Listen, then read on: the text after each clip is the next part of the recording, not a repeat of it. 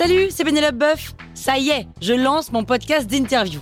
Il s'appelle On tisse la toile et c'est un podcast qui révèle la face cachée des invités. Et d'ailleurs, mes invités, ce sont des CEO et des célébrités comme Gad Elmaleh, Jean-Michel Apathy, My Better Self, Rose Eberstein, Mireille Dumas.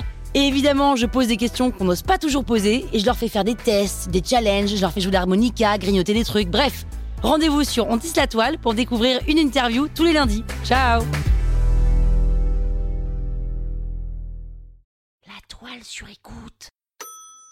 Les illusions perdues. Ah oui, c'est un film qui vient de sortir, ça, non? Au cinéma, je crois. Balzac, non?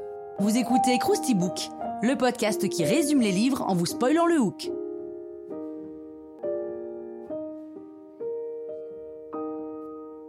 Allez, je vous rafraîchis la mémoire Illusion perdue, c'est un roman de Balzac publié en trois parties entre 1837 et 1843.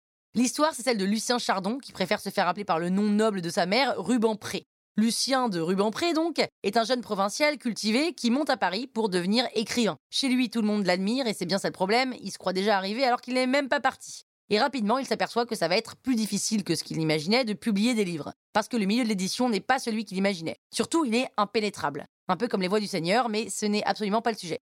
Alors en attendant la gloire, Lucien devient journaliste, ce qui lui offre une certaine reconnaissance et même du succès. Il tombe amoureux d'une actrice, Coralie, et mène la grande vie, celle-là même dont il n'a pas les moyens. Et comme il a très envie de réussir, il quitte le journal libéral dans lequel il travaille pour un journal royaliste qui lui offre de meilleures perspectives. Ce manque de conviction et de principe ne plaît pas beaucoup à ses collègues, surtout que Lucien ne s'arrête pas là. Il écrit une critique négative d'un livre qu'il a beaucoup aimé, d'un homme brillant qui en plus a été très sympa avec lui en l'introduisant dans des cercles de personnes hyper cultivées. Tout ça uniquement parce que son patron le lui demande. Donc ça va pas fort pour Lucien, mais le pire survient quand Coralie tombe malade et meurt. Lucien retourne alors à Angoulême et demande à nouveau de l'argent à son ami et beau-père David, qui lui en a déjà prêté beaucoup.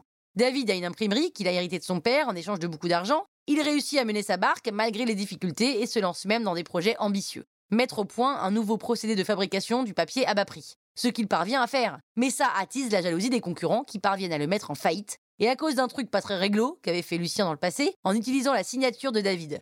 Un peu relou ce Lucien. David est incapable de payer cette dette dont le montant a été multiplié par les frais d'avocat et doit donc être emprisonné, ce qui l'oblige à se cacher pour ne pas finir dans un cachot. Mais David se fait arrêter à cause entre autres d'une lettre interceptée provenant de, je vous le donne en mille, Lucien. Alors quand même, Lucien finit par avoir des remords face à cette situation dont il est quand même grandement responsable, et comme souvent dans les livres de cette période, vous l'aurez remarqué, on opte pour le suicide.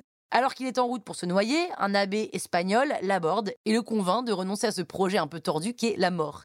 Il lui offre de l'argent, ce qui résoudrait pas mal de problèmes, en échange d'une dévotion totale. Lucien accepte et envoie la somme nécessaire à David pour qu'il soit libéré et rembourse alors ses dettes, puis repart à la conquête de Paris avec le prêtre.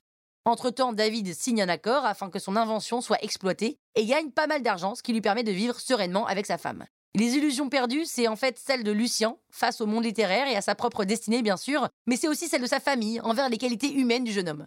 L'accueil de ce roman est une catastrophe, insipide roman publié par tous, ce livre dans lequel on n'entre que comme dans un égout, jamais la pensée de Monsieur de Balzac n'a été diffuse plus languissante, bref, tout ça c'est ce qui a été dit sur ce livre, c'est ce qui fait que la réputation de Balzac dans les milieux littéraires en a pris un sacré coup, et qu'en plus l'ouvrage sera assez peu réédité, comme quoi Les Illusions perdues, c'est sans aucun doute celle de tout écrivain d'être honoré dans son époque.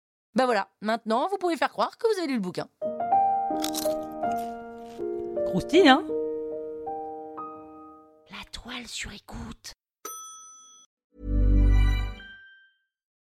Join us today during the Jeep Celebration event. Right now, get 20% below MSRP for an average of 15178 under MSRP on the purchase of a 2023 Jeep Grand Cherokee Overland 4xE or Summit 4xE. Not compatible with lease offers or with any other consumer incentive offers. 15,178 average based on 20% below average MSRP from all 2023 Grand Cherokee Overland 4xE and Summit 4xE models in dealer stock. Residency restrictions apply. Take retail delivery from dealer stock by 4 1. Jeep is a registered trademark.